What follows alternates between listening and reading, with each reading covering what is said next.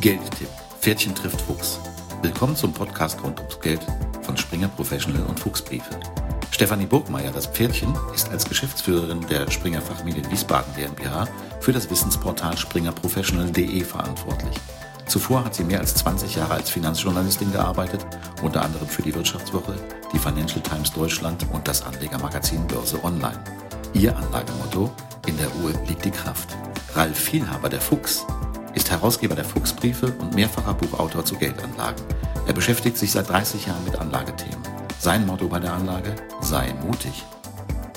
Willkommen, liebe Zuhörer, zum achten Geldtipp-Podcast, sagen Ralf der Fuchs und Stefanie, das Pferdchen. Liebe Stefanie, liebes Pferdchen, hast du dich bei deiner Geldanlage schon mal von Emotionen mitreißen lassen? Ich würde lügen, wenn ich Nein sagen würde. Natürlich. Ich habe einen Kardinalfehler, in den ich immer wieder reintappe. Wenn es eine Krise gibt und die Kurse fallen, habe ich die Neigung, sofort zu kaufen, weil viele Aktien dann so billig sind, wie sie schon lange nicht mehr waren. Das ist mir ganz stark in der Dotcom-Krise passiert in der Finanzkrise etwas abgeschwächter. Ähm, mittlerweile weiß ich ja, dass das äh, äh, mein äh, Kardinalfehler ist und ich versuche äh, dagegen zu arbeiten. Äh, ich denke immer, die Krise ist schon vorbei und ich kann jetzt kaufen, aber inzwischen weiß ich, ich sollte mal ein bisschen länger warten und geduldiger sein. Und Ralf, hast du auch etwas, wo du sagst, da äh, leiten mich meine Gefühle und nicht mein Verstand? Ja, also mir ist das auf jeden Fall auch schon passiert. Aber ich habe, glaube ich, eine ganz gute emotionale Performance. Also ich habe mich da von Krise zu Krise verbessert. Das erste Mal bin ich richtig emotional auf die Nase gefallen 2000. Du weißt das, Dotcom-Blase, der Markt ging richtig in die Knie, denn die Nasdaq verlor damals, ich glaube, in der Spitze vier Fünftel des Wertes. Und äh, ich war da investiert, allerdings nicht in spekulativen Werten, aber das hat ja alle Börsen betroffen und insofern hat es mich dann auch erwischt, weil ich habe einfach dann zwar gewartet mit dem Verkauf, klassischer Fehler, und äh, habe dann am Ende doch verkauft. Und das passiert mir jetzt aber so nicht mehr. Was hast du denn eigentlich daraus gelernt aus deinen Fehlern, die du da aufgrund von Emotionen an der Börse schon gemacht hast, Stefanie? Also ich habe gelernt, abzuwarten und nicht eben diesen Impuls nachzugeben und entweder sofort zu verkaufen oder sofort zu kaufen. Ähm, und da ich ja immer den Fehler mache oder da ich dazu neige, den Fehler zu machen, eben zu früh zu kaufen, ähm, habe ich mir inzwischen ähm, vorgenommen, dass die Aktien, die ich beobachte und die ich gerne kaufen würde, wenn sie zurückkommen, dass ich dort eben nicht auf einmal investiere, sondern portionsweise äh, dass ich mal fünf kaufe, mal zehn kaufe und eben nicht gleich äh, 50 oder 100. Mhm. Und äh, damit äh, äh, nehme ich natürlich das Risiko raus, wenn es nochmal einen Rückschlag gibt, kaufe ich sogar billiger ein, habe aber nicht sozusagen meine gesamte Liquidität gleich zum ähm, ersten Zeitpunkt verpulvert. Mhm.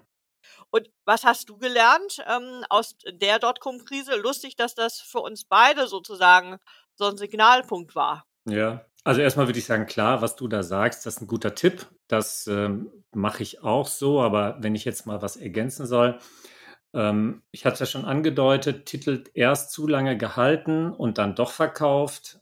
Im Grunde habe ich sie dann nicht durchgehalten. Ich hatte also keine Strategie. Was mache ich jetzt anders?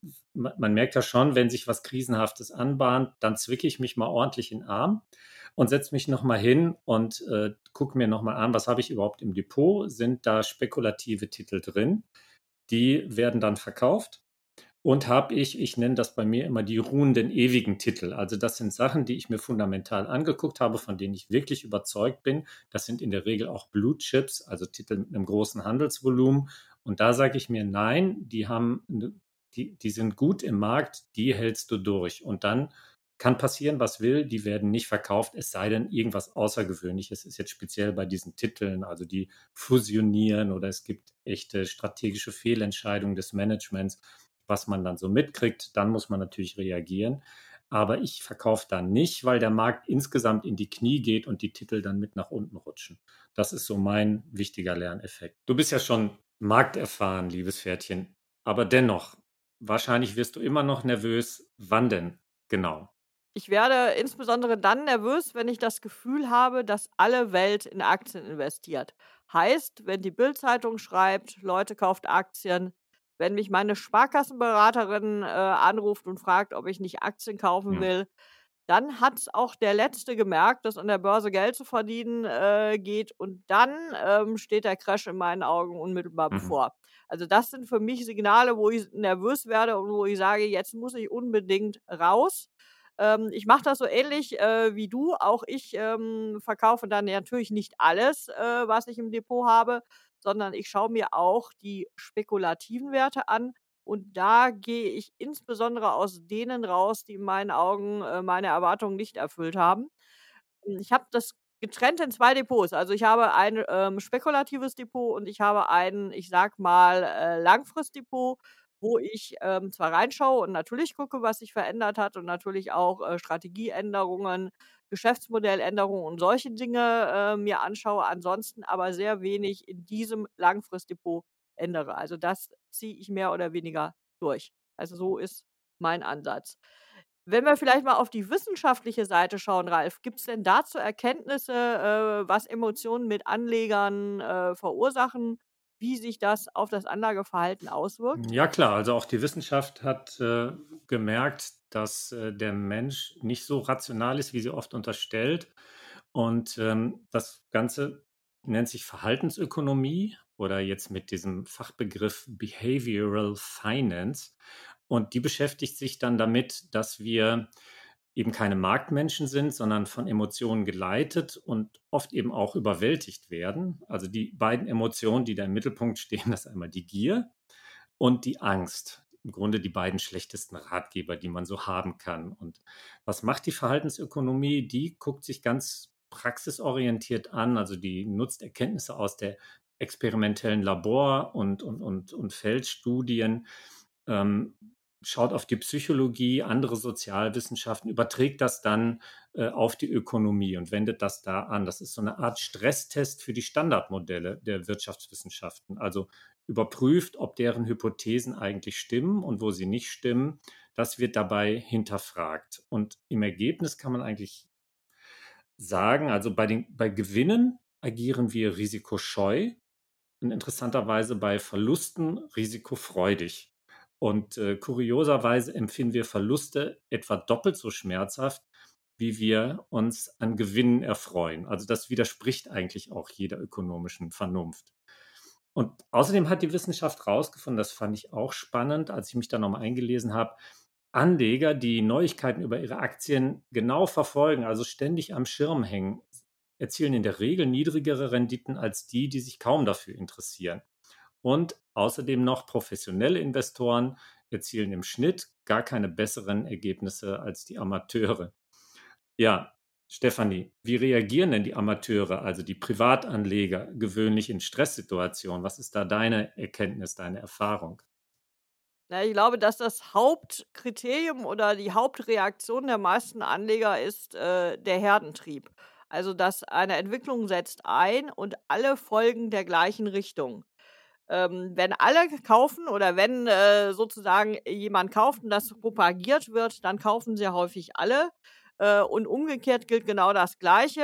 Ähm, wenn es ein Problem gibt bei einer Aktie, dann verkauft der Erste, das senkt den Kurs und dann verkaufen alle. Ähm, dabei, das wissen wir beide, ähm, ist antizyklisches Handeln eigentlich äh, viel erfolgsversprechender. Natürlich gelingt einem das auch nicht immer, äh, weil es eben Mut erfordert. Man steht damit alleine mit seiner Meinung. Ähm, wenn alle anderen verkaufen und man sagt, diese Aktie hat Substanz, deshalb kaufe ich, hat man eben niemand, der eine positive Rückmeldung dazu gibt. Und wir alle leben natürlich auch davon, äh, dass wir bestärkt werden und das ist schwer, das äh, zu durchbrechen. Und das Zweite, das knüpft so ein bisschen an dem an, was äh, du gesagt hast, zu den Risiken. Wir unterliegen halt alle einer selektiven Wahrnehmung. Ähm, viele äh, Menschen wollen einfach nicht wahrhaben, dass die Aktie, äh, die sie da entdeckt haben und die vielleicht auch lange sich gut entwickelt hat, nun 50 Prozent ihres Wertes verloren hat. Sie wollen es einfach nicht glauben und halten daran fest, statt sich einfach rational die Frage zu stellen, äh, ob sich vielleicht irgendetwas an exogenen Faktoren geändert hat, das Geschäftsmodell äh, nicht mehr funktioniert und jetzt eben der Zeitpunkt trotz des Verlustes äh, da ist zu verkaufen oder aber eben, wenn das, äh, wenn die Aktie Substanz hat, gegen den Trend äh, zu halten. Also das sind, glaube ich, so die zwei Punkte auf meiner Seite, ähm, wie gewöhnliche Anleger ähm, reagieren. Was mich aber immer sehr beruhigt, ist, dass eben der gewöhnliche Anleger äh, dem Profi nicht unterlegen ist. Das liegt in meinen Augen daran, dass der Privatanleger in aller Regel äh, besser oder länger bei seiner Meinung und Strategie bleibt, als es der Profi tut. Der natürlich auch getrieben ist äh, von bestimmten Stichtagen, äh, wo er eine gewisse Performance zeigen muss. Ralf, was, was sind denn in deinen Augen die größten emotionalen Fehler? Du hast schon Angst und Gier genannt. Was fällt dir da sonst noch zu ein? Na, im Ergebnis, das Pendant zu dem, was du gesagt hast, zu lange an schlechten Investments festzuhalten, ist ja Gewinne zu früh mitzunehmen. Also Gewinne laufen lassen, heißt es ja. Und das tun viele eben nicht, sondern die sagen sich, ach, da ist jetzt schon ganz schön was an. Und vielmehr kann die Aktie, oft ist das dann so eine Gefühlssache, gar nicht mehr steigen. Und dann nehme ich mit, statt äh, wirklich abzuwarten, bis sich da eine Trendwende entwickelt. Da kann die Charttechnik dann auch helfen. Vielleicht machen wir dazu mal was, aber das ist ja in so einem Podcast vielleicht nicht ganz so einfach. Und dann sehe ich auch noch als Fehler oder als, es wäre gar kein Fehler, sondern eher eine Unfähigkeit vorauszuschauen. Wir wissen ja, dass die Börse ähm, früher umschaltet als die meisten Privatanleger. Also die Börse schaut sechs Monate voraus, ist so eine Art Richtlinie, so, so ein Standard, den man sich merken kann. Ähm, der Privatanleger lässt sich aber oft, der Unerfahrene zumindest, vom Hier und Jetzt mitreißen, also von den aktuellen Nachrichten, von der täglichen Nachrichtenflut. Und die allermeisten haben eben auch gar nicht die Voraussetzung zur Bilanzanalyse etwa wenn du sagst, äh, gegen den Trend handeln, dann muss ich mir ein fundiertes Bild machen und dann müsste ich mir dann ja auch zu Einzelwerten äh, dieses überhaupt machen können und dafür muss ich auch mal in die Bilanz schauen, ist das Unternehmen wirklich gut aufgestellt äh, und schafft es das, was ich ihm zutraue? Das muss ich überhaupt erstmal können. Ja, und dann hast du das Taxifahrerphänomen ja schon genannt. Also wenn alle drüber reden, dann ist ohnehin Zeit auszusteigen, aber viele steigen dann eben erst ein. Was ich aber immer wieder lese, ist, ähm, Fehler bei der Geldanlage ließen sich einfach vermeiden. Und da glaube ich, das ist Blödsinn. Also wir sind alle Gefangene unserer Emotionen. Die kann man nicht mal so einfach ausschalten. Und äh, du hast es auch schon erwähnt, auch den Profis passiert das immer wieder. Man muss sich also Hilfsmittel zurechtlegen, wie man das Ganze in den Griff bekommen kann, also wie man mit seinen Emotionen umgeht. Und da frage ich dich jetzt, liebes Pferdchen, was kann man denn da tun, um dieser Emotionalität zu entgehen? Ich glaube, dass man sich vor allen Dingen der Emotionen bewusst sein muss äh, und eben eine Strategie zurechtlegen, was tut man, wenn.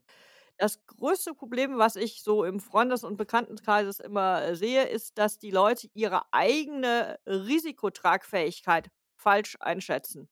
Also es gibt Leute, die sagen, oh, kein Problem, ähm, ich kann 30 Prozent Verlust aushalten. Wenn mein Depot um 30 Prozent äh, runtergeht, habe ich kein Problem. Ähm, äh, da kann ich gut mit leben. Wenn aber dann diese Situation eintritt, dann ist Holland in Not und die Leute verkaufen in Panik. Und das finde ich, muss man sich vorher klar machen. Halte ich das aus? Kann ich ruhig schlafen? Oder kriege ich dann einen Nervenzusammenbruch?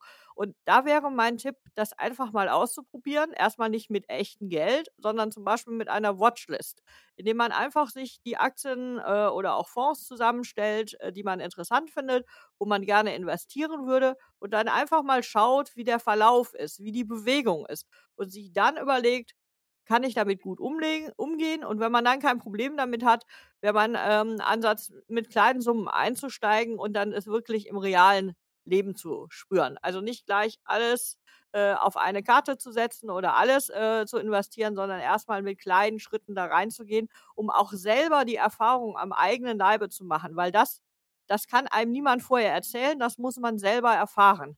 Äh, das ist eben nicht äh, ein Ergebnis oder eine Erfahrung, die man äh, transferieren kann. Und damit kriegt man wahrscheinlich oder wäre mein Rat seine Emotionen ganz gut in den Griff. Ralf, Krisen werden wir äh, immer erleben, weil äh, wer in Aktien investiert, äh, der weiß, dass es immer äh, Kursvolatilitäten gibt.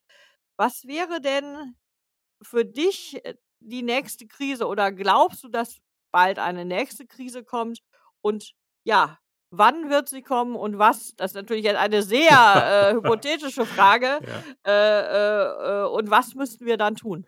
Na, ich glaube, wir stecken schon mittendrin. Aber vielleicht darf ich noch ganz kurz zwei Tipps ergänzen. Ich fand es richtig gut, was du da gerade gesagt hast. Ähm, aber ich, ich würde sagen, äh, sowieso generell niemals Geld risikoreich investieren, also Geld, auf das man nicht ohnehin zur Not verzichten kann. Also es darf nie so sein, dass man Geld ja, ins Feuer richtig. wirft, äh, was man eigentlich für irgendetwas unbedingt braucht. Das wäre das eine noch. Und das andere, wo, wie man sich selber auch ähm, austricksen kann, ist einfach ein Einzahlungsplan. Ja? Ich habe eine feste Summe und im langfristigen Durchschnitt, wenn ich auf den ganz langfristigen Trend vertraue, dürfte ich damit dann auch äh, einen vernünftigen Gewinn machen. Damit kann ich mich dann quasi auch selbst überlisten. Wir sollten vielleicht dafür nochmal auf unsere Folge Finanzplanung hinweisen, wo wir ja genau über diese Aspekte gesprochen haben. Also äh, wer an der Stelle noch Nachholbedarf hat oder sich da nochmal daran erinnern möchte, der Hinweis auf den äh, Geldtipp-Podcast zur Finanzplanung der übrigens sehr gut läuft, was uns sehr freut. Aber du hast gefragt, die nächste Krise. Ich sagte, wir sind eigentlich mittendrin. Wir sind in einem sogenannten Bärenmarkt. Die Notenbanken sind im Zinserhöhungszyklus und Zinserhöhung, das ist eigentlich immer erstmal schlecht für Aktien. Und ähm, Jetzt müssen wir auch noch sehen, die Unternehmensgewinne durch die Energiekrise, die hohe Inflation, sind sie einfach bedroht. Und auch der Markt ist im Moment ja noch unsicher, wie lange dauert dieser Erhöhungszyklus. Wohin steigen die Zinsen eigentlich am Ende? Was tut sich auf der Inflationsseite? Und so schief, wie die Ökonomen da schon im Vorfeld immer zu gelegen haben, sollte man vielleicht auch jetzt nicht allzu sehr auf die aktuellen Prognosen da vertrauen. Wichtig ist aber auch bei so einem Bärenmarkt, und das haben wir auch gerade erlebt, da gibt es immer wieder auch Gegenreaktionen mit steigenden Kursen. Ähm, dann steigen viele ein in der Erwartung, der Markt hat jetzt im Trend gedreht und dann läuft man in die sogenannte Bullenfalle. Also die Bullen, das sind ja die, die auf steigende Kurse setzen und die Bären, das sind die, die auf fallende Kurse setzen. Und ich fürchte einfach, dieser Bärenmarkt, von dem ich gesprochen habe, der wird jetzt noch eine Weile dauern. Der ist jetzt ein halbes Jahr alt, dauert aber statistisch gesehen so immer um die 15 Monate. Ist jetzt nur eine Daumenregel, klar. Aber was daran so unangenehm ist, Oft endet das oder meist sogar mit einem sogenannten Ausverkauf. Das heißt dann, die Aktienkurse gehen nochmal richtig in so einem Schlussverkauf auf breiter Front richtig in den Keller. Und was heißt das? Also die können locker mal dann um 50 Prozent ausgehend von ihren Spitzenniveaus fallen. Und im Moment sind wir ja erst so etwa bei der Hälfte, also bei 25 Prozent. Und dann muss man einfach gucken, und dafür braucht man schon wieder ein bisschen Erfahrung, wann deutet sich eigentlich wirklich eine Trendwende an? Und da ist dann ganz wichtig, auf die Realrenditen von Staatsanleihen zu schauen. Also nicht verwechseln jetzt hier bitte mit den realen Zinsen, etwa auf Spareinlagen, die realen Renditen von Staatsanleihen. Solange die steigen, ist es na, in der Summe gefährlich und im Moment tun sie es halt noch. Insofern im Moment Vorsicht walten lassen. Die Märkte sind aus dieser Bärensituation noch nicht raus. Ja, und wir sind aber raus, nämlich aus diesem aktuellen Podcast. Wir haben uns heute mit den Emotionen beschäftigt und äh, werden uns aber beim nächsten Mal dann mit dem Thema Nachhaltigkeit auseinandersetzen. Das ist ein Blick dann auch schon wieder etwas in die weitere Zukunft, etwas für die langfristigen unter uns. Und in dem Sinne sagen wir dann auch Tschüss, bis zum nächsten Mal, sagt Ralf der Fuchs und Stefanie das Pferdchen. Bis bald. Das war Geldtipp. Pferdchen trifft Fuchs. Der Podcast rund ums Geld von Springer Professional und Fuchsbriefe. Hören Sie in 14 Tagen wieder rein, wenn es entweder heißt, in der Ruhe liegt die Kraft oder sei mutig.